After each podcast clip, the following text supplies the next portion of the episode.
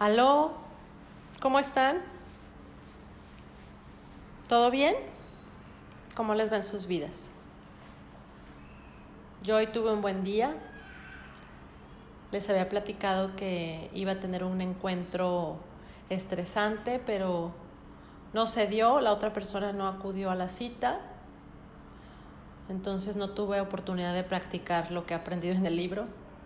Ya después les platicaré si la razón por la que no acudió es buena o mala, pero no tuve la oportunidad de practicar mis, mis conocimientos en el libro. Pero bueno, por si tenían duda. Vamos a, a, seguir hablando, eh, o más bien leyendo el libro.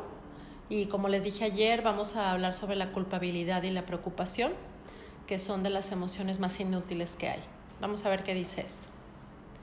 Si tú crees que sentirte mal o preocuparte lo suficiente cambiará un hecho pasado o futuro, quiere decir que resides en otro planeta con un diferente sistema de realidad. A lo largo de la vida, las dos emociones más inútiles son la culpabilidad por lo que se ha hecho y la preocupación por lo que podría pasar. Son, las grandes, son los grandes despilfarros la, la preocupación y la culpabilidad. La culpabilidad y preocupación. Al examinar estas dos zonas erróneas, te irás dando cuenta de lo conectadas que están. En realidad, pueden ser vistas como los extremos opuestos de la misma zona, porque la culpabilidad habla sobre el pasado y la preocupación sobre el futuro. Ahí lo tienes. La culpabilidad quiere decir que despilfarras tus momentos presentes al estar inmovilizado a causa de un comportamiento pasado, mientras que la preocupación es el mecanismo que te mantiene inmovilizado ahora por algo que está en el futuro y que a menudo es algo sobre lo que no tienes ningún control. Podrás ver esto con claridad si tratas de pensar en ti mismo, como sintiéndote culpable de algo que aún no ha sucedido. Aunque una respuesta está dirigida al futuro y la otra al pasado, ambas sirven al mismo propósito inútil de, mantenerte inquieto o inmóvil en un momento presente. Robert Jones Burdett escribió en su obra Golden Day, o sea, el día dorado. No es la experiencia del día de hoy lo que vuelve locos a los hombres. Es el remordimiento por algo que sucedió ayer y el miedo a lo que nos pueda traer el mañana. Es fácil ver ejemplos de culpabilidad y preocupación en todas partes, prácticamente en todas las personas que encontramos a nuestro paso. El mundo está poblado por personas que se sienten pésimamente por algo que no deberían haber hecho o asustados y consternados por cosas que pueden llegar a pasar. Y probablemente tú no eres una excepción. Si tienes zonas extensas de culpa y preocupación, hay que exterminarlas, limpiarlas y esterilizarlas para siempre. Sácate de encima esas pequeñas C y P que infestan tantos sectores de tu vida. La culpabilidad y la preocupación son quizá las dos formas más comunes de angustia en nuestra cultura. Con la culpa, te fijas en sucesos pasados, te sientes abatido o molesto por algo que dijiste o hiciste y gastas tus momentos presentes afligido por comportamientos pasados. Con la preocupación, Gastas el valioso presente obsesionándote por aquel suceso futuro. Ya mires atrás o adelante, el resultado es el mismo. Estás malgastando el momento presente. El Golden Day de Robert Burdett es realmente hoy día. Y él resume la insensatez de la culpabilidad y la preocupación con estas palabras. Hay dos días en la semana que nunca me preocupan dos días despreocupados, mantenidos religiosamente libres de miedos y temores. Uno de esos días es ayer y el otro día que no me preocupa es mañana. Somos muchos los que hemos sido sometidos a una verdadera conspiración de culpabilidad en nuestras vidas. Una conspiración no premeditada, pero muy eficiente destinada a convertirnos en verdaderas máquinas culpables. La máquina funciona de la siguiente manera. Alguien emite un mensaje destinado a recordarte que has sido una mala persona por algo que dijiste o no dijiste, sentiste o no sentiste, hiciste o no hiciste. Tú respondes sintiéndote mal e incómodo en tu momento presente. Tú eres la, la máquina de culpabilidad, un aparato que respira, habla, camina y reacciona con cargas de culpabilidad cada vez que le echan el combustible apropiado. Y debes estar bien aceitado si has estado totalmente inmerso en nuestra cultura, que es una cultura productora de culpas. ¿Por qué has recibido los mensajes de preocupación y culpabilidad que te han echado encima todos estos años? En gran parte porque se considera incorrecto que no te sientas culpable e inhumano que no te preocupes. Todo está relacionado con la importancia que le das a los problemas. Si realmente te importa una persona o cosa, demuestras este interés sintiéndote culpable por las cosas terribles que has hecho al respecto, o dando muestras visibles de que su futuro te preocupa. Es casi como si tuvieras que demostrar tu neurosis para que te clasifiquen y consideren como una persona a quien le importan los demás. La culpabilidad es, de todas las zonas erróneas de comportamiento, la más inútil. Es de lejos la que despilfarra mayor cantidad de energía emocional. ¿Por qué? Porque por definición te estás sintiendo inmovilizado en el presente por algo que ya pasó y no existe culpabilidad por grande que sea que pueda cambiar la historia. La culpabilidad no es solo una preocupación por el pasado, es la inmovilización del momento presente en aras de un suceso del pasado. Y el grado de inmovilización puede abarcar desde una pequeña incomodidad hasta una severa depresión. Si simplemente estás aprendiendo lecciones de tu pasado y prometiéndote evitar la repetición de algún comportamiento específico, eso no se llama culpa. Experimentas culpabilidad solo cuando este sentimiento te impide actuar ahora porque antes te comportaste de una cierta manera. Aprender de tus equivocaciones es una parte sana y necesaria de tu crecimiento y desarrollo. La culpabilidad es malsana porque gastas inútilmente tu energía en el presente, sintiéndote molesto y, deprimido a causa de un acontecimiento ya histórico. Y eso es tan inútil como malsano. No hay culpabilidad, por grande que sea, que pueda resolver un solo problema. Son dos las formas básicas que toma la culpabilidad para convertirse en parte integrante del mecanismo emotivo de un individuo. La primera es la culpabilidad aprendida a muy temprana edad que queda como un residuo infantil en la personalidad adulta. La segunda es la culpabilidad que ha sido autoimpuesta por un adulto después de infringir un código al que se suscribe. La culpa residual. Esta culpa es la reacción emocional que la gente lleva consigo desde sus memorias infantiles. Estos productores de culpa son numerosos y si funcionan en el caso y si funcionan en el caso de los niños, la gente mayor sigue cargando con ellos en su edad adulta. Algunos de estos residuos implican amonestaciones como las siguientes. Papá, perdón, papá no te va a querer si haces eso otra vez. Deberías sentirte avergonzado por lo que has hecho, como si eso te fuera a ayudar. Bueno, muy bien, a fin de cuentas, yo soy solo tu madre. A la persona adulta, las implicaciones subyacentes en este tipo de frases pueden seguir con vigencia cuando desagradan a su jefe o a otras personas que sirven como imágenes paternales y maternales. El intento persistente de lograr el apoyo de estas figuras está presente y en consecuencia lo mismo sucede en la culpa cuando los esfuerzos fracasan. La culpa residual también aflora en el sexo y en el matrimonio. Es fácil verlo en los múltiples remordimientos y en las excusas por comportamientos pasados.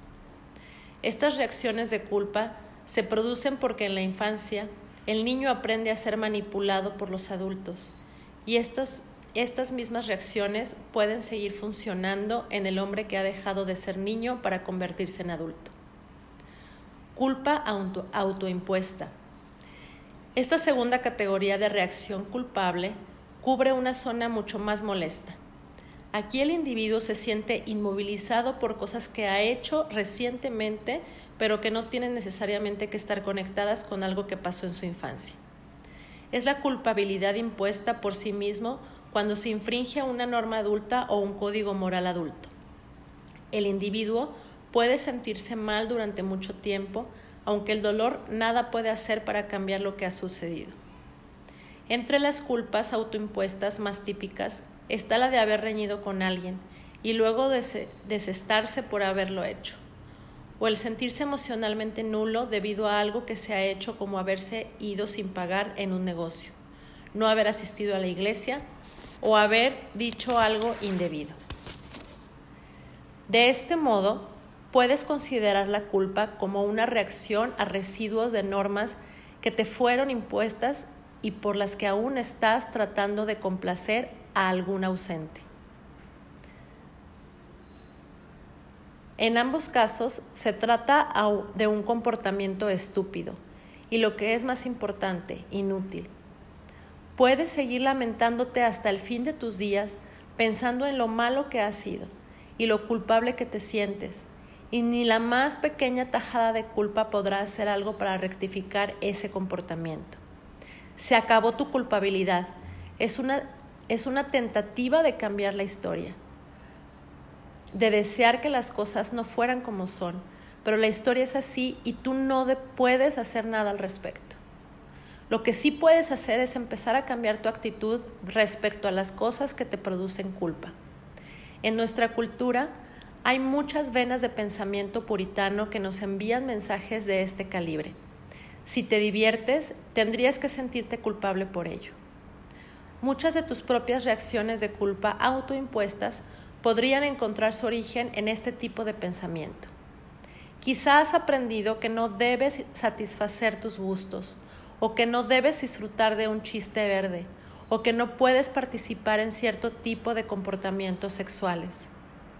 Si bien los mensajes represores son muy comunes en nuestra cultura, la culpa que sientes cuando te estás divirtiendo es puramente autoimpuesta. Puedes aprender a disfrutar del placer sin sentirte culpable. Puedes aprender a verte a ti mismo como una persona que es capaz de hacer cualquier cosa integrada en un propio sistema de valores sin perjudicar a los demás. Y hacerlo sin sentir culpa. Si haces algo y te disgustas contigo mismo, luego de haberlo hecho, puedes proponerte evitar ese tipo de comportamiento en el futuro. Pero soportar una sentencia de culpa autoimpuesta es un viaje neurótico que te puedes evitar. La culpabilidad no sirve de ayuda para nada. Por el contrario, no solo sirve para inmovilizarte, sino que aumenta las posibilidades de que te repitas de que repitas el mismo comportamiento indeseado en el futuro. La culpa puede servir de retribución en sí misma y también de permiso para repetir el mismo comportamiento. Mientras retengas la posibilidad de retribución que significa el absorberte a ti mismo por medio de la culpabilidad, podrás seguir dando vueltas como un burro atado a la noria sin lograr nada a no ser la infelicidad del momento presente. Una de las maneras de manipular a un niño por medio de la culpa para que haga algo podría ser más o menos como lo que se usa en el ejemplo siguiente. La mamá le dice a Donnie, Donnie, trae las sillas del sótano porque vamos a comer en un momento. Donnie, le contesta a su mamá, bueno mamá, enseguida voy. Estoy mirando el partido y lo haré en cuanto se acabe. Mensaje materno productor de culpa. No importa entonces, yo lo haré. Con lo que me duele la espalda, tú sigue disfrutando tu partido. Donnie se imagina a su madre cayéndose por las escaleras con seis sillas sobre la espalda, y él es el responsable. El tipo de mentalidad de yo me sacrifiqué por ti es un productor de culpa sumamente eficiente. Aquí el padre o la madre puede recordar los momentos difíciles cuando sacrificaron su propia felicidad a fin de que tú tuvieras algo. Cuando te recuerdan tus deudas, tú naturalmente te preguntas, ¿cómo puedes ser tan egoísta? Las diferencias a los dolores del parto son un... Las referencias a los dolores del parto son uno de los ejemplos de esta actitud productora de culpa. Sufrí 18 horas seguidas solo para traerte este mundo. Otra frase muy eficiente es, si seguí casada con tu padre fue por ti. están tratando de hacerte sentir culpable por la infelicidad matrimonial de tu madre. La culpa es uno de los métodos más eficientes que tienen los padres para manipular las acciones de los niños. Está muy bien, nosotros nos quedaremos aquí solos. Tú ve y diviértete como siempre lo has hecho. No te preocupes por nosotros. Este tipo de comentario sirve mucho para conseguir que llames por teléfono o vayas de visita a menudo a casa de tus padres. Si le das vuelta ligeramente, podrás oír algo así como, ¿qué diablos te pasa? ¿Acaso te has roto el dedo y no puedes marcar el número de teléfono? Los padres enchufan la máquina de la culpa y tú te comportas de acuerdo con ella, vale decir, con rencor. La táctica de nos dejaste avergonzados es también muy útil. ¿O qué dirán los vecinos? Se recurre a las fuerzas externas para hacerte sentir mal por lo que has hecho y para evitar que pienses por ti mismo. La táctica de si llegas a fracasar en algo nos dejarás avergonzados es un ataque de culpabilidad que puede hacer casi imposible tu vida normal después de haber experimentado el más leve fracaso. La enfermedad de uno de los padres es un super fabricante de culpa. Has hecho que me suba la presión. Alusiones a que me estás matando o provocando un ataque al corazón. Son muy eficientes a la vez que te culpabilizan por todas las dolencias típicas de la vejez. Necesitas hombros muy anchos para poder llevar este tipo de culpa, puesto que puede durar toda una vida, literalmente. Y si eres muy vulnerable, puedes incluso llegar a sentirte culpable de la muerte de uno de tus padres. La culpa sexual impuesta por los padres es muy común. Todos los pensamientos y comportamientos sexuales son como campos fértiles para el cultivo de la culpa. Dios nos permite que te masturbes. Eso es malo. Por medio de la culpa te pueden manipular para que adoptes la actitud sexual apropiada. Debería darte vergüenza leer esas revistas, ni siquiera deberías tener esos pensamientos. La culpabilidad puede estimular ciertos comportamientos socialmente correctos. ¿Cómo puedes dejarme avergonzada ante la abuela hurgándote la nariz en público? Olvidaste darle las gracias. Debería darte vergüenza. ¿O es que quieres que nuestros amigos piensen que yo no te enseño nada? No obstante, es posible ayudar al niño a tener un comportamiento social adecuado sin cargarlo de culpa. Una simple y directa, explicación del por qué ese comportamiento es indeseable es un método más eficiente. Por ejemplo, si se le dice a Donnie que sus interrupciones constantes son molestas y no deja conversar a los mayores, se habrá plantado en él la primera semilla evitando la culpa que acompaña a una frase como la siguiente. Tú siempre interrumpes. Debería darte vergüenza. Es imposible hablar cuando tú estás cerca. Y el, y el solo hecho de alcanzar la madurez no logra poner fin a la manipulación filial por medio de la culpa. Yo tengo un amigo que tiene 52 años. Es un pediatra de origen judío casado con una cristiana. Aún mantiene en secreto su matrimonio por miedo a que si se lo dice a su madre podría matarla, lo que en realidad significa que él siente que podría matarla. Mantiene un apartamento aparte con todos los enseres necesarios en una casa con el único propósito de recibir allí todos los domingos a su madre, que tiene 85 años. Ella no sabe que él es dueño de otra casa donde vive seis días a la semana. Él hace este pequeño juego por miedo y por la culpa que siente al estar casado con una shiksa. Aunque es un hombre maduro en todos los aspectos, y que ha triunfado ampliamente en su propio mundo profesional, sigue bajo el control de su madre. Todos los días la llama desde su oficina y vive con ella la fantasía del hijo soltero. La culpabilidad asociada a los padres o a la familia es una de las estrategias más comunes para mantener a raya a la gente. Los ejemplos que di más arriba solo son una pequeña muestra de la infinidad de frases y técnicas que sirven para ayudar al hijo o la hija a escoger la culpa, como tributo de la genealogía. La culpabilidad por el si tú no me quisieras es una de las maneras eficaces de manipular a un amante. Perdón, si tú me quisieras, no si tú no me quisieras. Uf, eso es muy común. Esta táctica es particularmente útil cuando uno quiere castigar a su pareja por algo que ha hecho.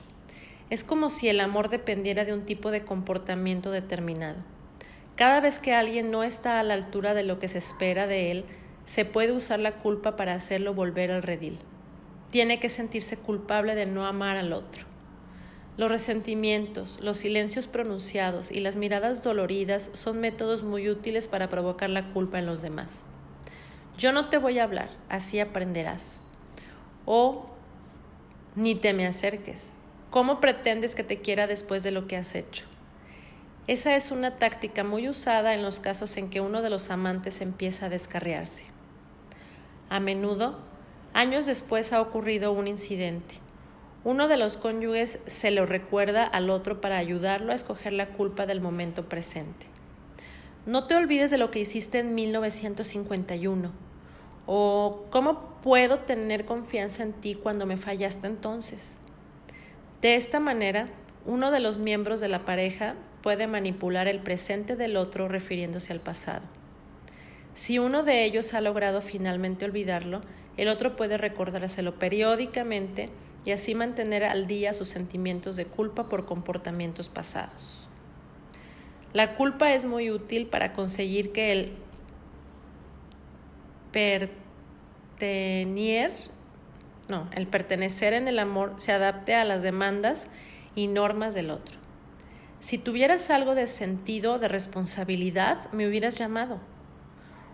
O esta es la tercera vez que he tenido que vaciar la basura. Me imagino que simplemente te niegas a hacer tu parte. Al fin de todo, lo haces para molestarme. Lograr que uno haga lo que el otro quiere. El método, la culpabilidad. El juego de la culpabilidad filial puede ser invertido. La culpa es una calle de dos vías y los niños son tan capaces de, usarse para de usarla para manipular a sus padres como ellos a sus hijos.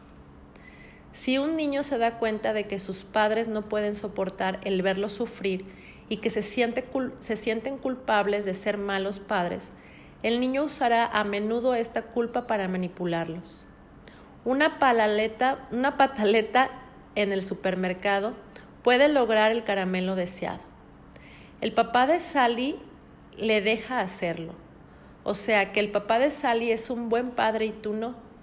Tú no me quieres. Si me quisieras, no me tratarías así. Y el extremo. Seguro que soy adoptado. Mis verdaderos padres no me tratarían así. Todas estas afirmaciones llevan al mismo mensaje. Tú como padre deberías sentirte culpable por tratarme a mí, tu hijo, de esta manera. Los niños, por supuesto, aprenden a usar este comportamiento destinado a producir sentimientos de culpabilidad en sus padres al observar cómo los adultos en su mundo lo usan para conseguir las cosas que ellos quieren. La culpa no es una manera natural de comportarse. Es una reacción emocional aprendida que solo puede ser usada si la víctima le muestra al explorador que es vulnerable a ella. Los niños saben cuándo es posible manipular a un adulto. Si constantemente te recuerdan las cosas que hiciste o no hiciste por ellos con el fin de lograr lo que quieren, quiere decir que han aprendido el truco de la culpa. Si tus niños usan estas tácticas, es que las han aprendido de alguna parte y lo más probable es que observándote a ti. Los maestros son originadores superlativos de culpabilidad y los niños, ya que son muy sugestionables, son también muy fáciles de manipular. Estos son algunos de los mensajes de culpa que perturban la felicidad del momento presente de la gente joven. ¿Qué desilusión se va a llevar de ti tu mamá? Debería de darte vergüenza sacar un, un insuficiente, sacar un insuficiente, un niño inteligente como tú. ¿Cómo puedes hacer sufrir hacia tus padres después de todo lo que han hecho por ti? No sabes la ilusión que tienen de que vayas a Harvard. Fallaste el examen porque no estudiaste. Ahora te fastidias. A menudo se usa la culpabilidad en los colegios para hacer que los niños aprendan ciertas cosas o se comporten de una manera especial. Y recuerda que aunque seas una persona mayor, aún sigues siendo un producto de estos colegios. La mayor parte de las prisiones operan sobre la teoría de la culpabilidad. Si una persona pasa bastante tiempo pensando en lo malo que ha sido, gracias a la culpa llegará a ser una persona mejor. Las sentencias de cárcel por delitos no violentos, como pueden ser las evasiones de impuestos, violaciones de tráfico, infracciones civiles y faltas por el estilo, son ejemplos de este tipo de mentalidad. El hecho de que un gran porcentaje de los internados vuelva a cometer infracciones a la ley no ha hecho nada para modificar o poner en tela de juicio esta creencia. Quédate encerrado en la cárcel y sufre lo que has hecho. Este procedimiento es tan caro e inútil que resulta difícil, casi imposible explicarlo con lógica. La explicación ilógica, por supuesto, es que la culpa es una parte tan integral de nuestra cultura que se ha convertido en la columna vertebral de nuestro código criminal. En vez de hacer que los infractores de la ley civil ayuden a la sociedad o paguen sus deudas, tratan de reformarlos por medio de encarcelamientos productores de culpa que no benefician a nadie y menos aún al culpable. No hay sentimiento de culpa por grande que sea que pueda alterar el comportamiento pasado. Peor aún, las cárceles no son los sitios más apropiados para aprender las diversas posibilidades legales de elección. Por el contrario, fomentan una repetición del delito al amargar el preso. La práctica de encarcelar a los criminales peligrosos para proteger a los demás es otra cosa y aquí no trataremos ese tema. En nuestra sociedad, la práctica de dar propina ha venido a reflejar no que el servicio o la atención es una buena calidad, sino el grado de culpabilidad de la persona beneficiaria del servicio. Los camareros y camareras eficientes, los choferes de taxi, y botones y otros empleados domésticos se han dado cuenta de, de, que la mayoría de la gente no puede enfrentarse con el sentimiento de culpabilidad que les produce el no comportarse correctamente y que darán la propina establecida sin que esto tenga relación alguna con la calidad del servicio recibido. Así pues, el gesto ostentoso de la mano estirada los comentarios desagradables y las miradas intencionadas están destinados a producir un sentimiento de culpabilidad y seguidamente, lo más rápido posible, la gran propina. El ser desordenado, el fumar y otros comportamientos inaceptables por el estilo pueden ser motivos de culpa. Si, por ejemplo, dejaste caer un cigarrillo o un vaso de papel, la mirada severa de un extraño puede sumirte en paroxismos de culpabilidad por haberte comportado de una manera torpe. En vez de sentirte culpable por algo que ya hiciste, ¿por qué no decides más bien no volver a comportarte de una manera antisocial o torpe? Los regímenes para adelgazar son una actividad cargada de culpa. El que está haciendo dieta se come un caramelo y se siente culpable todo un día recordando su debilidad de un momento. Si estás tratando de perder peso y caes en un comportamiento contraproducente, puedes aprender de ello y hacer lo posible para ser más eficiente en un momento presente. Pero el sentirse culpable y lleno de autorreproches es una pérdida de tiempo, pues si te sientes así durante mucho tiempo, es muy probable que volverás a comer en exceso como una manera de salirte de tu dilema, una manera, manera neurótica, por cierto. Quizás el sexo sea la actividad que más culpa produce en nuestra sociedad. Ya hemos visto cómo los padres engendran culpa en los niños por, por hechos o pensamientos relacionados con el sexo. Y los adultos no se sienten menos culpables en los asuntos del sexo. La gente se introduce subrepticiamente en las salas en que se proyectan películas pornográficas para que los demás no vean lo depravado que son. Mucha gente no quiere reconocer que disfrutan con ciertas prácticas sexuales como puede ser el sexo oral y se sienten culpables de solo pensar en ello. Las fantasías sexuales son también productoras muy eficientes de culpa. Muchas personas se sienten incómodas por tener tales pensamientos y niegan su existencia en privado o incluso en sus sesiones de terapia. En efecto, si yo tuviese que localizar un centro para la culpabilidad en el cuerpo humano, la pondría en el sexo. Esta es solo una pequeña lista de las influencias culturales que conspiran para impulsarte a escoger la culpa. Ahora echemos una mirada a las retribuciones psicológicas del sentimiento de culpabilidad. No te olvides que sea cual sea el dividendo, este será siempre autofrustrante y recuérdalo la próxima vez que prefieras la culpa a la libertad. He aquí las razones más básicas para escoger el desperdiciar tu presente sintiéndote culpable por cosas que hiciste y dejaste de hacer en el pasado. Si absorbes tus momentos presentes sintiéndote culpable por algo que ya sucedió, no tendrás que emplear tu momento actual en actividades eficientes y provechosas. Simplemente, como muchos comportamientos autofrustrantes, la culpa es una técnica de evasión que sirve para impedir que trabajes por ti mismo y en ti mismo en el momento presente. Así trasladas tu responsabilidad por lo que eres o no eres ahora a lo que eras o dejabas de ser en el pasado. Al trasladar tu responsabilidad hacia atrás, no solo evitas el trabajo pesado que significa cambiarte a ti mismo ahora, sino también los riesgos que acompaña dicho cambio. Es más fácil inmovilizarse con sentimientos de culpa por los sucesos del pasado que emprender la senda llena de riesgos que lleva a crecer y desarrollarse en el presente. Existe la tendencia a creer que si te sientes lo suficientemente culpable, a la larga quedarás exonerado de tu mal comportamiento. Esta retribución de perdón es la base de la mentalidad carcelaria que describimos arriba, por lo cual el preso paga sus pecados sintiéndose terriblemente mal durante un largo periodo de tiempo. Cuando más grande haya sido el delito, más largo será el periodo que se necesite para lograr el perdón. La culpabilidad puede ser el medio de volver a la seguridad, de volver a la seguridad de la niñez.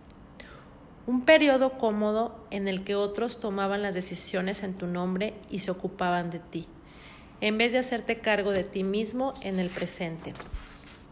Confías en los valores de los otros, de los otros en tu pasado. Una vez más la retribución radica en sentirte protegido del peligro de hacerte cargo de tu propia vida. La culpa es una manera muy útil de transferir la responsabilidad de tu comportamiento hacia los demás.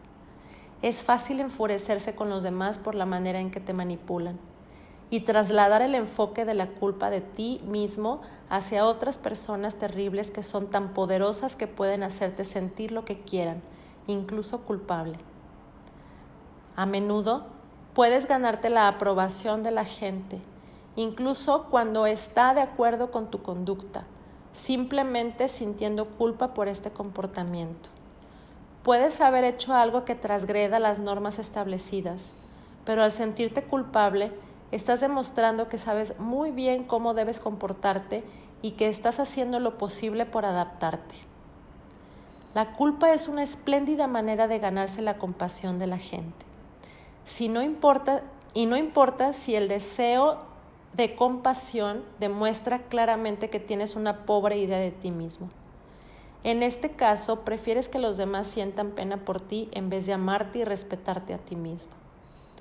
Ahí tienes los dividendos más notorios que podrás lograr si te aferras a la culpa. La culpa, como todas las emociones autoanulantes, es una elección, algo que puedes controlar. Si no te gusta y prefieres deshacerte de ella para quedarte completamente libre de culpa, he aquí algunas estrategias que te servirán para borrar por completo el pizarrón de tu culpa. Empieza a mirar el pasado como algo que jamás puede modificarse. Sientas lo que sientas respecto a él. Se acabó. Y cualquiera que sea la culpa que escojas, no te servirá para cambiar el pasado. Graba esta frase en tu conciencia. Mi sentimiento de culpabilidad no cambiará el pasado ni hará que yo sea una persona mejor. Este tipo de enfoque te ayudará a diferenciar la culpabilidad del conocimiento que puedas arrancar al pasado. Pregúntate a ti mismo, lo que estás evitando en el presente por culpa del pasado. Al trabajar en este sentido, eliminarás la necesidad de la culpa.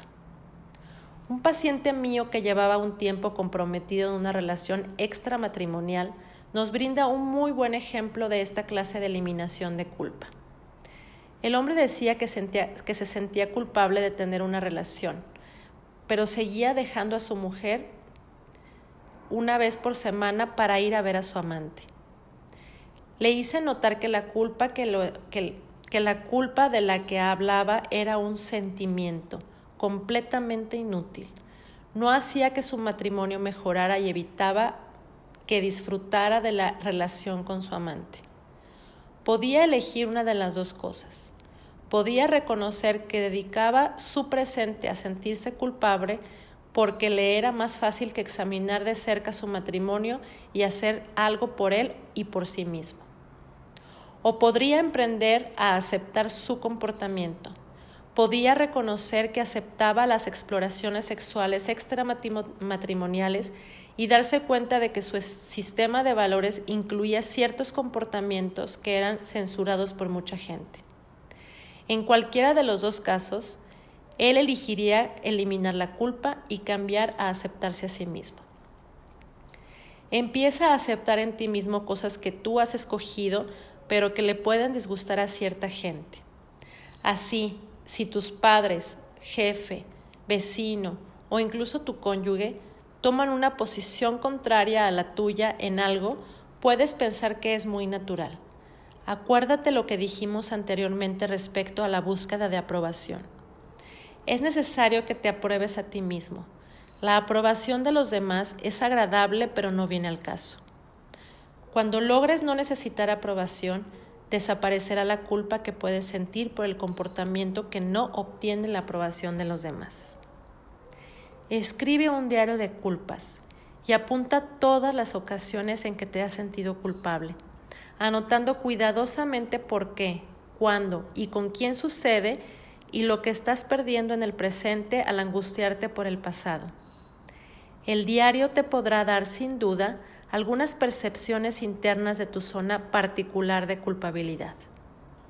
Reconsidera tu sistema de valores. ¿Cuáles son los valores que realmente aceptas y cuáles los que solamente finges aceptar? Haz una lista de todos estos valores falsos y decide vivir según un código ético determinado por ti mismo y no por uno impuesto por otra gente. Haz una lista de todas las maldades que has hecho en tu vida. Imponte clasificaciones de culpa para, que, para, para cada una en una escala de valores que vaya del 1 al 10. Suma los resultados y constata si hoy te importa que la diferencia sea de 100 o un millón. El momento presente sigue siendo el mismo y toda tu culpabilidad no es más que una actividad desperdiciada. Evalúa las verdaderas consecuencias de tu comportamiento. En vez de buscar sentimientos místicos para determinar las afirmaciones y las negaciones en tu vida, Determina tú mismo si los resultados de tus actos han sido agradables y productivos para ti. Trata de enseñarle a las personas que tienen que ver con tu vida y que tratan de manipularte por medio de la culpa, de que tú eres capaz de enfrentarte con las desilusiones que les provoque tu comportamiento. Si mamá empieza con su escena de culpa, tú no hiciste eso o yo iré a buscar las sillas, tú quédate sentado ahí, Aprende a contestarle de distinta manera, por ejemplo. Muy bien, mamá. Si quieres lastimarte la espalda por unas sillas solo porque no puedes esperar unos minutos, supongo que no puedo hacer nada para evitarlo. El resultado tardará en llegar, pero el comportamiento de aquella gente empezará a cambiar cuando vean que no te pueden forzar a sentirte culpable. Una vez que logres desconectar la culpa, la posibilidad de manipularte y de controlarte emocionalmente habrá desaparecido para siempre. Haz algo que sabes muy bien que te hará sentir culpable. Cuando vayas a un hotel y te indican tus botones, perdón, y te indica un botones para que te acompañe a una habitación que fácilmente podrás encontrar tú solo con tu pequeña maleta, di que no lo necesitas. Si no te hace caso, dile a este compañero indeseado que está perdiendo su tiempo y su energía, ya que tú no le darás propina por un servicio que no deseas. O tómate una semana para estar solo como siempre has querido hacerlo, a pesar de las protestas culpabilizantes de los demás miembros de la familia. Este tipo de comportamiento te ayudará a enfrentarte con la culpa omnipresente que tantos sectores de nuestro entorno te ayudan a elegir con tanta eficiencia. El diálogo siguiente representa un ejercicio de interpretaciones en una sesión de psicoterapia de grupo que yo dirigía, en la que una chica joven de 23 años se enfrentaba con su madre, representada por otro miembro del grupo, porque quería irse de casa. La madre usaba todas las posibles respuestas productoras de culpa para evitarlo. Este diálogo fue el resultado final de una hora de enseñarle a la hija cómo capear las frases productoras de culpa de su madre. Mamá, me voy de la casa. Si lo haces, me dará un ataque al corazón.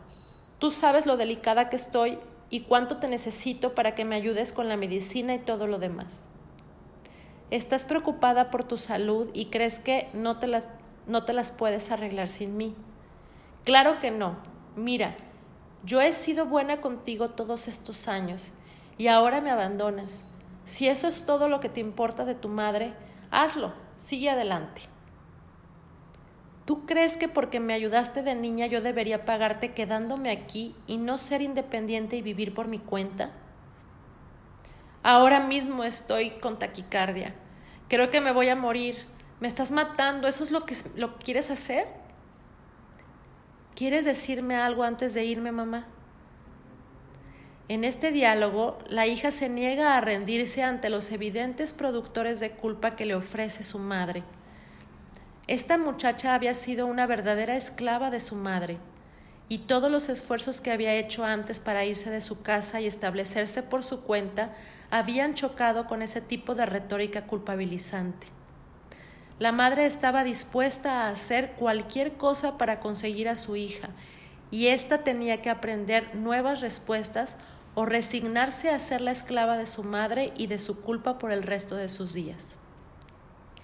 Toma nota cuidadosamente de las respuestas de la hija. Todas empiezan con referencias a su madre responsabilizándola por sus propios sentimientos.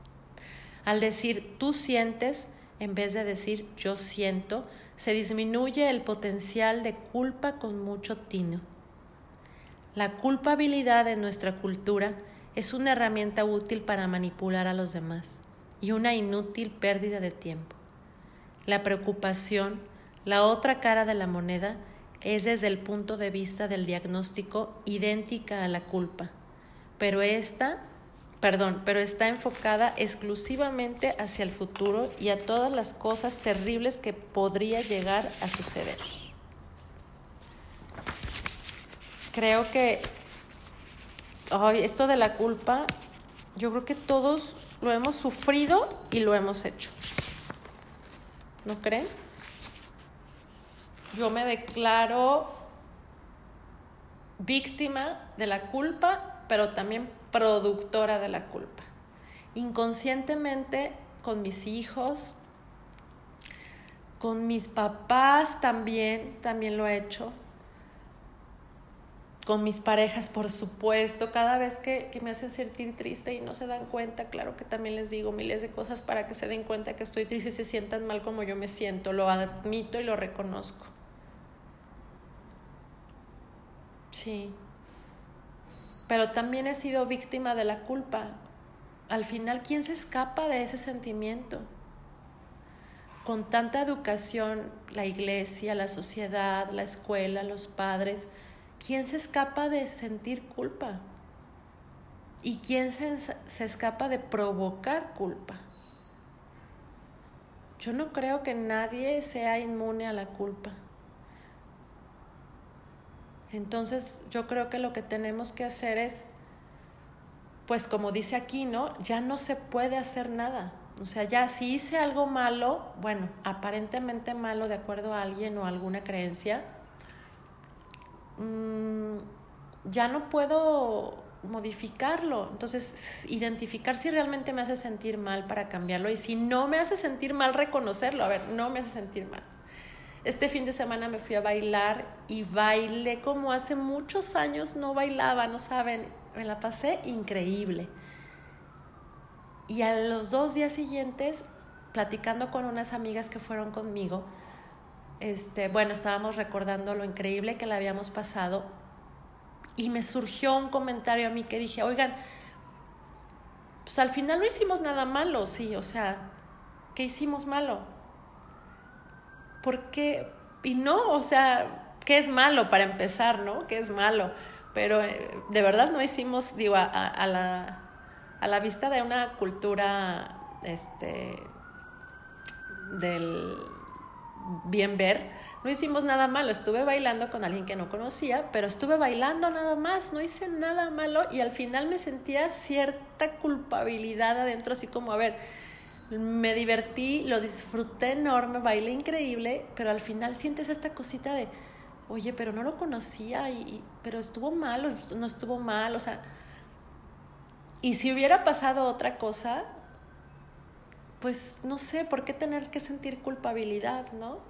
Mientras no le haga daño a nadie y lo disfrute también, realmente lo disfrute, hay que dejar a un lado esos sentimientos de culpabilidad y cuando queramos que otra persona haga algo que nosotros queramos, hacer, yo, yo me propongo hacer todo el esfuerzo por no exigir eh, eso que quiero que hagan los demás por medio de la culpa, ¿no?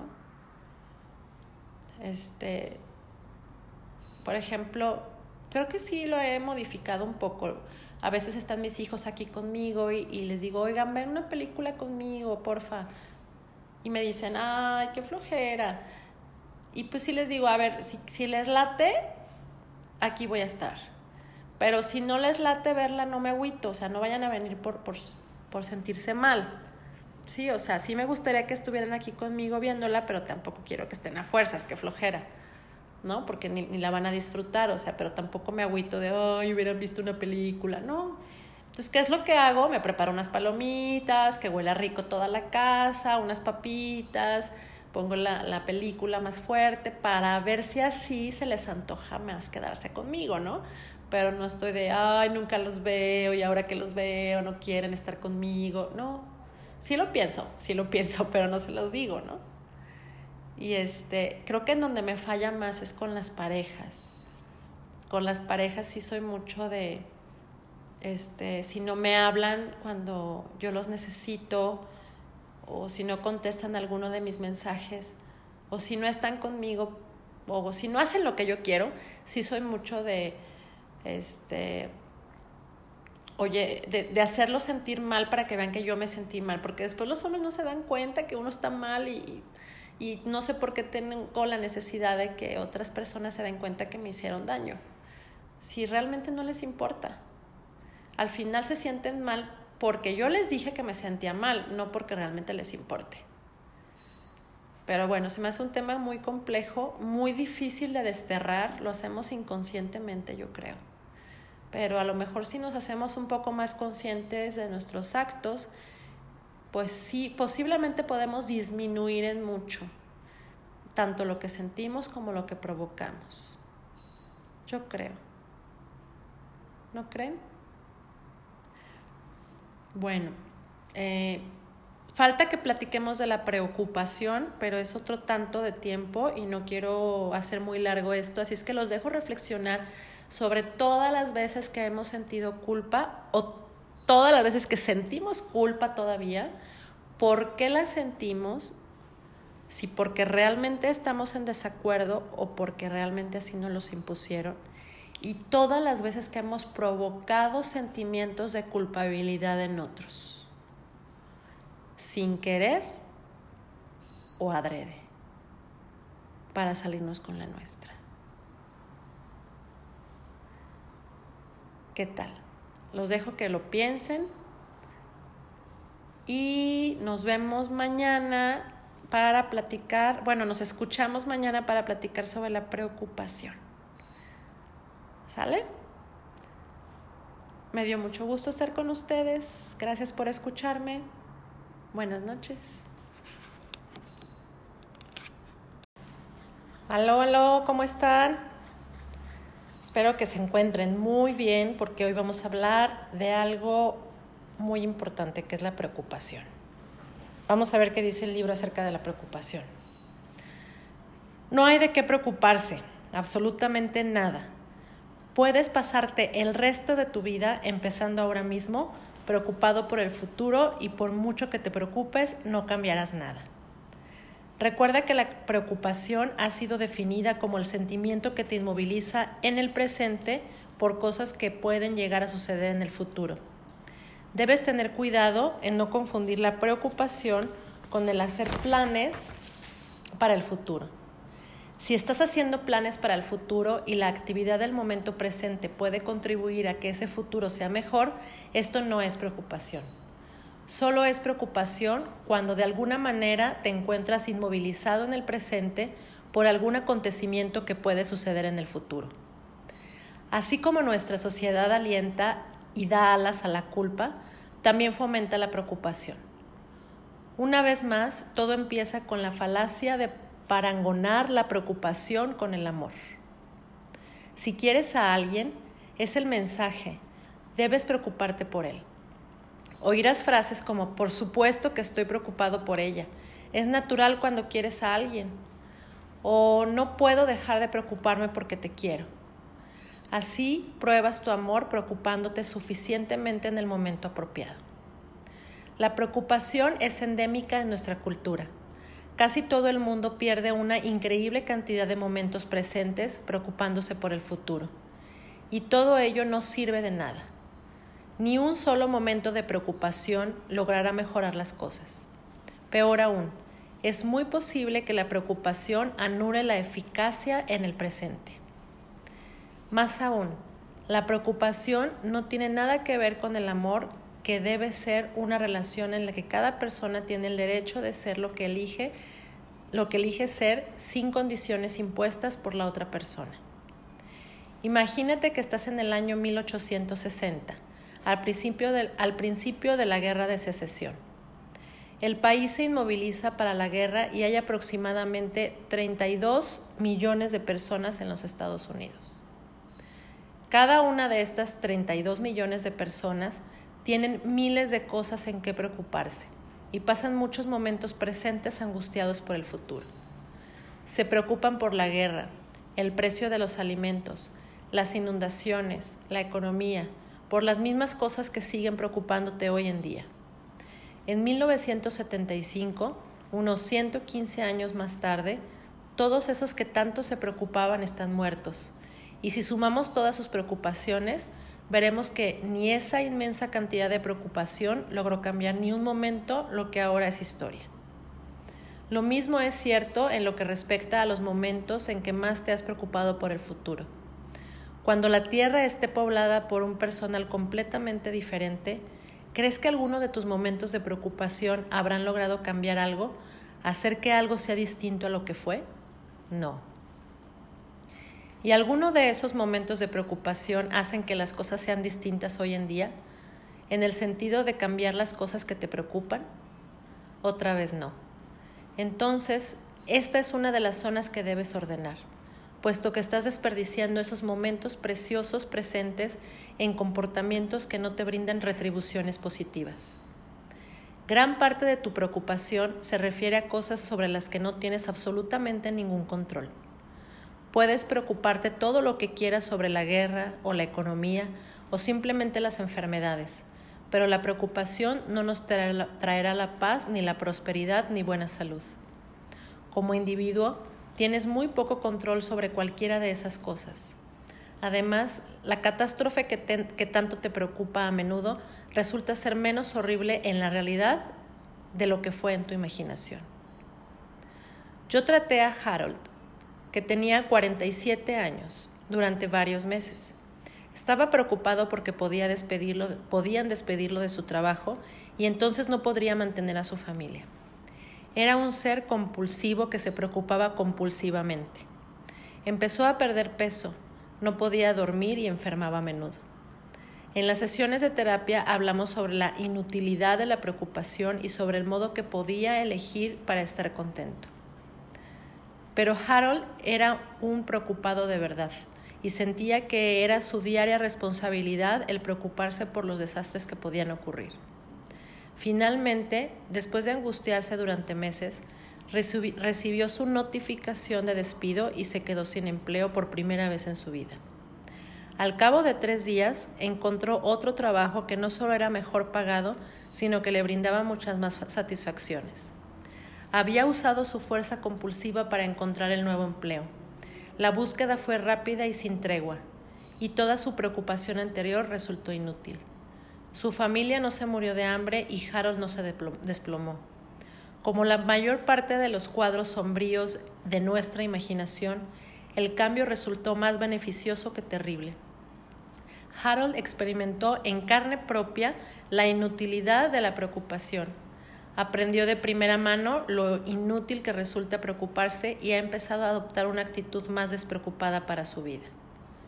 En un ensayo muy inteligente y divertido publicado por The New Yorker, titulado Busca lo imbuscable, Ralph Schonstein hacía una sátira de la preocupación. Menuda lista. Algo viejo y algo nuevo.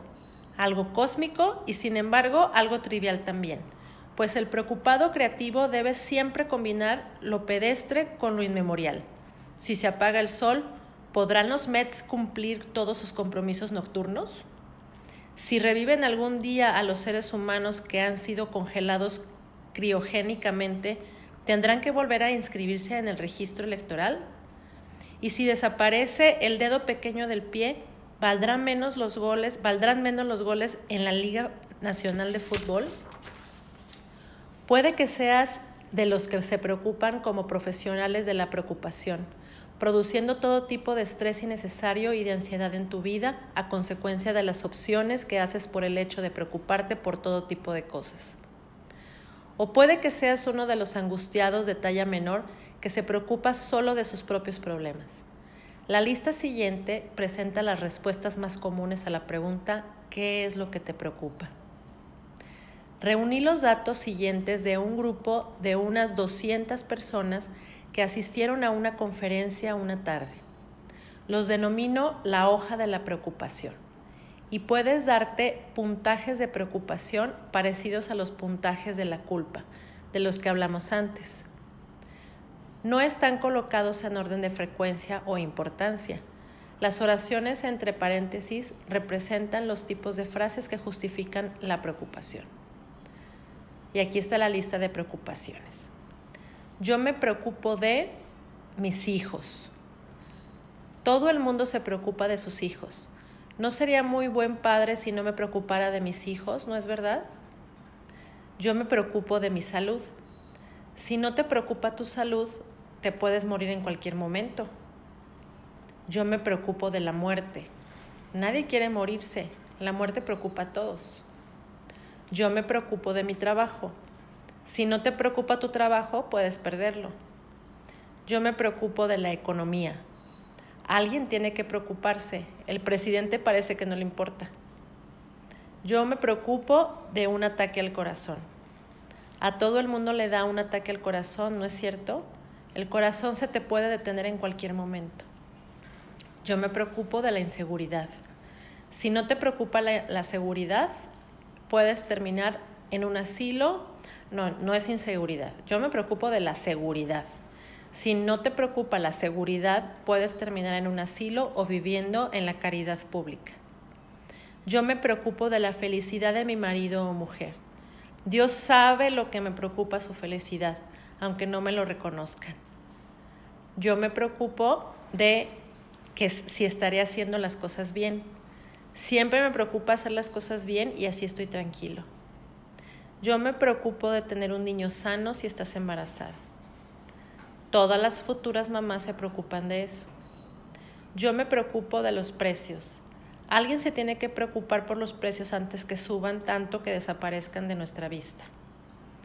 Yo me preocupo de los accidentes. A mí siempre me preocupa que mi mujer o mi marido o mis hijos puedan sufrir un accidente. Es natural, ¿no es cierto? Yo me preocupo de lo que piensan los demás. Me preocupo que mis amigos no me quieran. Yo me preocupo de mi peso. Nadie quiere ser gordo. Por tanto, es natural que me preocupe la posibilidad de recuperar el peso que perdí. Yo me preocupo del dinero. Nunca nos alcanza el dinero. Y me preocupa que algún día no tendremos nada y tendremos que vivir de la caridad o del Estado. Yo me preocupo que se me estropee el coche. Es un cacharro viejo y voy, por, e, voy en él por la autopista y por supuesto que me preocupa pensar que pueda tener una avería y lo que pasaría si la tuviera. Yo me preocupo por mis cuentas. Todo el mundo se preocupa de pagar sus cuentas. Uno no sería humano si no se preocupara por pagar sus cuentas.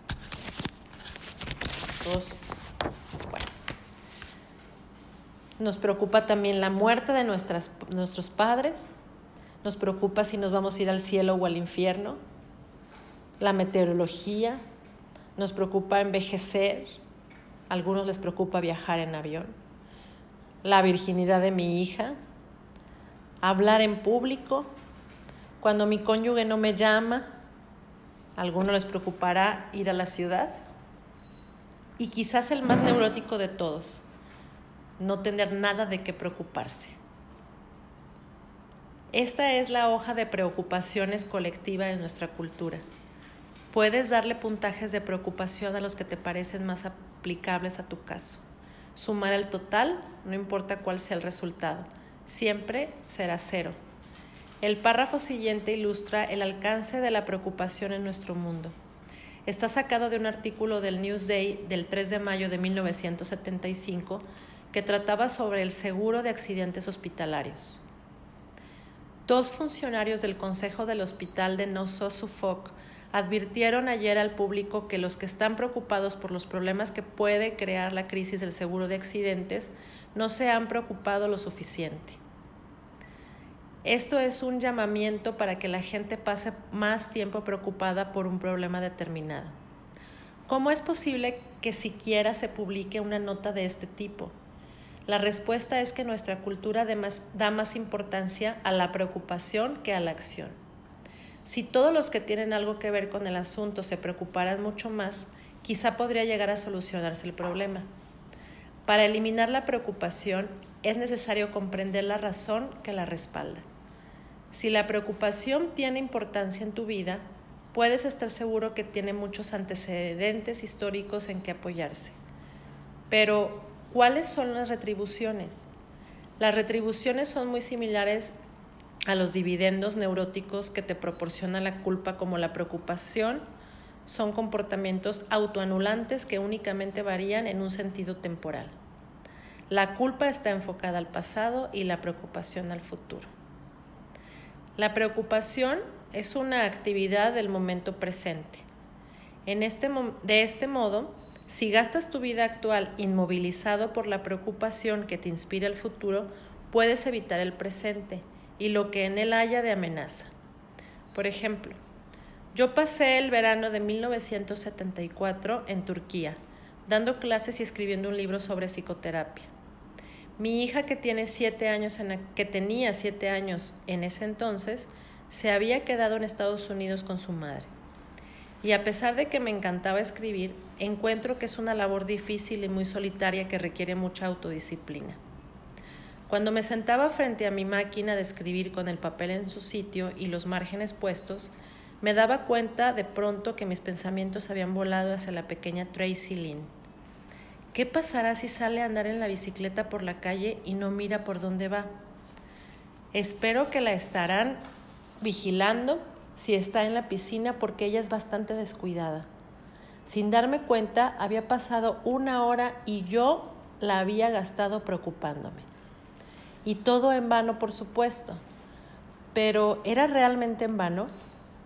Mientras pudiese gastar todos mis momentos presentes preocupándome, no tenía que luchar con las dificultades que se me presentaban cuando trataba de escribir.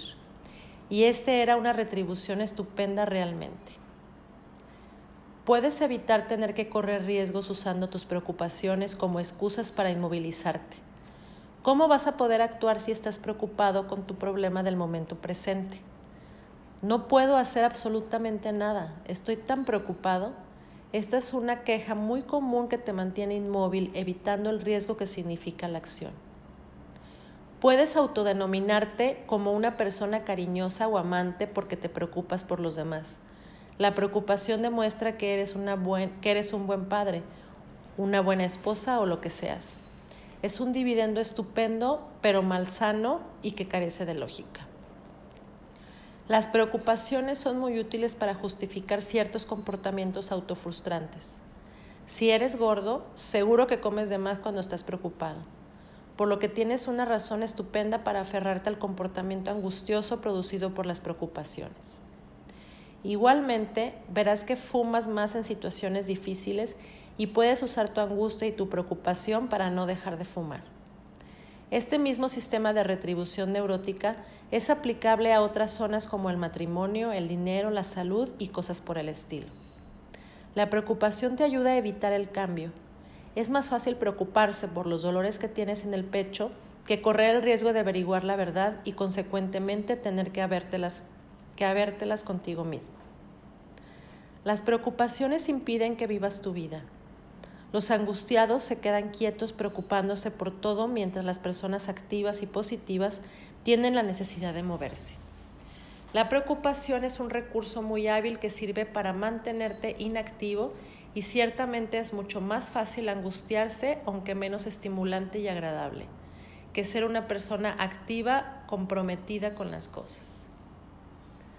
Las preocupaciones pueden provocar úlceras, hipertensión, calambres, dolores de cabeza, dolores de espalda y muchas dolencias por el estilo. Y aunque estas no parecen retribuciones, obtienen como resultado mucha atención de parte de, las demás personas y también mucha autocompasión. Y mucha gente prefiere ser compadecida que realizarse. Ahora que comprendes cuál es el sistema psicológico de apoyo que está detrás de tu preocupación, podrás empezar a proyectar algunos esfuerzos estratégicos que te servirán para deshacerte de los molestos microbios de la preocupación que se incuban en esta zona errónea. Algunas estrategias para eliminar la preocupación son las siguientes. Empieza a ver tus momentos presentes como un tiempo para vivir en vez de obsesionarte por el futuro. Cuando te pilles angustiándote, pregúntate a ti mismo, ¿De qué me estoy evadiendo al gastar este momento en preocupaciones? Entonces empieza a atacar lo que estás evitando o lo que sea que te impulsa a evadirte. El mejor antídoto para la preocupación es la acción. Un paciente mío muy propenso a la angustia me relató uno de sus últimos triunfos al respecto. Durante su estadía en un lugar de veraneo, entró en una sauna, entró en una sauna una tarde. Allí se encontró con un señor que simplemente no podía tomarse unas vacaciones y olvidarse de sus problemas. Este señor habló largo y tendido sobre todas las cosas que debían preocupar a mi paciente. Habló de la bolsa, pero dijo que no había que preocuparse por las fluctuaciones de corto alcance. Dentro de seis meses habría un colapso total y eso sí que era para preocuparse. Mi paciente se enteró bien de cuáles eran las cosas de las que tendría que preocuparse y se fue. Jugó al tenis durante una hora. Disfrutó jugando al fútbol con unos niños en un rato. Participó con su esposa en un campamento de ping-pong en el que ambos se divirtieron muchísimo. Y finalmente, unas tres horas más tarde, volvió al vestuario a ducharse. Su nuevo amigo seguía allí angustiándose y empezó inmediatamente a enumerar una serie de cosas más que merecían preocupación. Mientras tanto, mi cliente había pasado sus momentos presentes estimulantemente vivo mientras que el otro había consumido los suyos preocupado por diferentes asuntos, y ninguno de los dos tuvo ninguna influencia sobre los valores de la bolsa. Reconoce lo absurdo que resulta la preocupación. Pregúntate a ti mismo una y otra vez, ¿habrá algo que llegue a cambiar como resultado de mi preocupación? Date a ti mismo periodos cada vez más cortos de tiempos de preocupación Dedica 10 minutos por la mañana y 10 por la tarde para preocuparte, considerándolos como tus segmentos de preocupación. Usa esos periodos para angustiarte por todos los posibles desastres que te quepan en ese espacio de tiempo. Entonces, usando tu habilidad para controlar tus propios pensamientos, posterga cualquier posible preocupación hasta que te llegue el próximo tiempo de preocupación. Rápidamente te darás cuenta de lo disparado que es, disparatado que es emplear el tiempo de esta manera y a la larga eliminarás totalmente tu zona de preocupación. Haz una lista de preocupaciones anotando todas las cosas que te preocupaban ayer, la semana pasada e incluso el año pasado. Verifica si tus preocupaciones hicieron algo por ti. Averigua también si algunas de las cosas que te preocupaban llegaron a suceder. Pronto te darás cuenta de que la preocupación es una actividad doblemente inútil y vana. No, no hacen nada para modificar el futuro y la posible catástrofe resulta a menudo muy inferior a lo esperado e incluso un hecho beneficioso cuando sucede. Preocúpate sin más. Trata de demostrarlo cuando sientas que estás a punto de preocuparte. Esto es, detente. Dirige, dirígete a alguna persona y le dices, míreme, estoy a punto de preocuparme. La otra persona no sabrá qué decir se sentirá completamente confundida ya que tú, ya que tú probablemente no sabrás cómo demostrar eso que haces también. Hazte a ti mismo esta pregunta eliminadora de preocupaciones. ¿Qué es lo peor que me puede pasar a mí o a ellos y qué posibilidades hay de que ocurra? Descubrirás de esta manera el absurdo de las preocupaciones. Escoge deliberadamente un comportamiento que esté en conflicto con tus zonas habituales de preocupación. Si eres de los que ahorra compulsivamente para el futuro, preocupándoles siempre de si tendrás suficiente dinero para el día de mañana, empieza a usar tu dinero hoy mismo. Haz como el tío rico que escribió en su testamento. Gozando de excelente salud física y mental, gasté todo mi dinero en vida. Empieza a abordar tus miedos con pensamientos y comportamientos productivos. Hace poco una amiga mía pasó una semana en una isla cerca de la costa de Connecticut. A esta mujer le encanta hacer largos paseos y muy pronto descubrió que la isla estaba llena de perros que, había dejado, que habían dejado en libertad. Decidió que lucharía con su miedo y preocupación de que la mordieran e incluso de que la hicieran pedazos el desastre total y definitivo. Llevaba una piedra en el bolsillo, seguro contra accidentes, y decidió no dar muestras de miedo cuando se le acercaban los perros. Incluso rehusó disminuir la marcha cuando los perros empezaban a gruñir y se dirigían hacia ella. Y los perros, al ver que alguien rehusaba asustarse ante sus embates, desistían y se alejaban corriendo. Yo no estoy abogando por una conducta que puede resultar peligrosa, pero creo que plantar cara en forma positiva al miedo o la preocupación puede ser la mejor manera de hacerla desaparecer de tu vida. Esas son algunas técnicas que te pueden servir para eliminar la preocupación de tu vida. Pero el arma más eficiente que puedes tener para terminar con la preocupación es tu propia determinación de borrar este comportamiento neurótico de tu vida. El momento presente es la clave para comprender tus actividades de culpa y preocupación. Aprende a vivir a la hora, en el presente, y no a desperdiciar tus momentos actuales en pensamientos inmovilizantes sobre el pasado o el futuro. No hay otro momento en el que sea posible vivir más que el presente, el ahora, y todas tus preocupaciones y culpas tan inútiles se hacen en el exclusivo momento presente. En Alicia en el País de las Maravillas, Lewis Carroll habló de la vida en el presente. La regla es mermelada mañana y mermelada ayer, pero nunca mermelada hoy. ¿Alguna vez tiene que ser mermelada hoy día? objetó Alicia. ¿Y tú qué me dices? Puesto que tiene que llegar a ser algún día, ¿por qué no hoy? Como ven, pues creo que está muy claro, ¿no? Hablar de la preocupación y de la y de la culpa. Eh, en la mañana platicaba con mi hermana y lo transfirió la, la culpa como depresión y la preocupación como ansiedad, que al final son sentimientos que nada más nos inmovilizan, ¿no? Bueno, por hoy los voy a dejar, el de ayer estuvo muy largo, este se los voy a dejar hasta aquí y, y vamos a, hablar mañana de, de lo desconocido, del miedo que tenemos a lo desconocido. Por hoy los dejo descansar, no sientan preocupación ni culpa y descansen y disfruten su noche. Buenas noches.